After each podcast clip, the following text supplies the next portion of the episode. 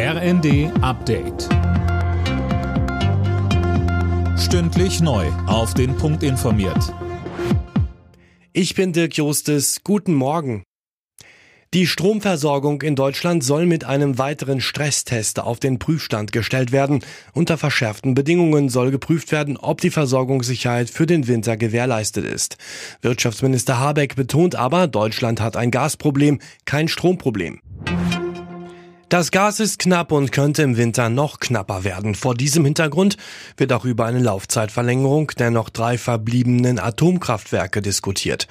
Sönke Röhling und da gibt es jetzt auch bei den Grünen zumindest ein bisschen Bewegung. Ja, auch wenn Parteichefin Ricarda Lang das so nicht kommentiert hören will, aber es soll jetzt ein Stresstest zur Stromversorgung gemacht werden.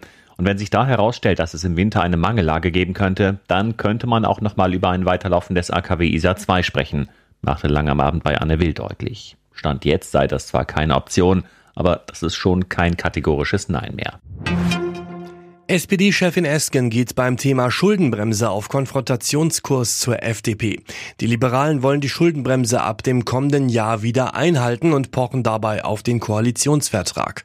Esken dagegen sagt im ZDF. Ich glaube, dass wir die Schuldenbremse erneut aussetzen müssen. Und dazu kommt natürlich, dass wir jetzt langfristig auch Entlastungen ermöglichen müssen. Und dazu ist sicher auch ein stärkerer Beitrag der hohen, sehr, sehr hohen Einkommen und der so sehr hohen Vermögen notwendig.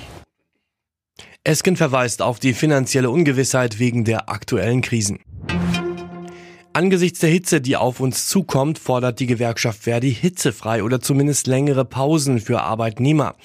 Auch wenn kein rechtlicher Anspruch besteht, die Gesundheit und das Wohl der Mitarbeitenden muss im Vordergrund stehen, sagte ein Verdi-Vertreter dem RND. Alle Nachrichten auf rnd.de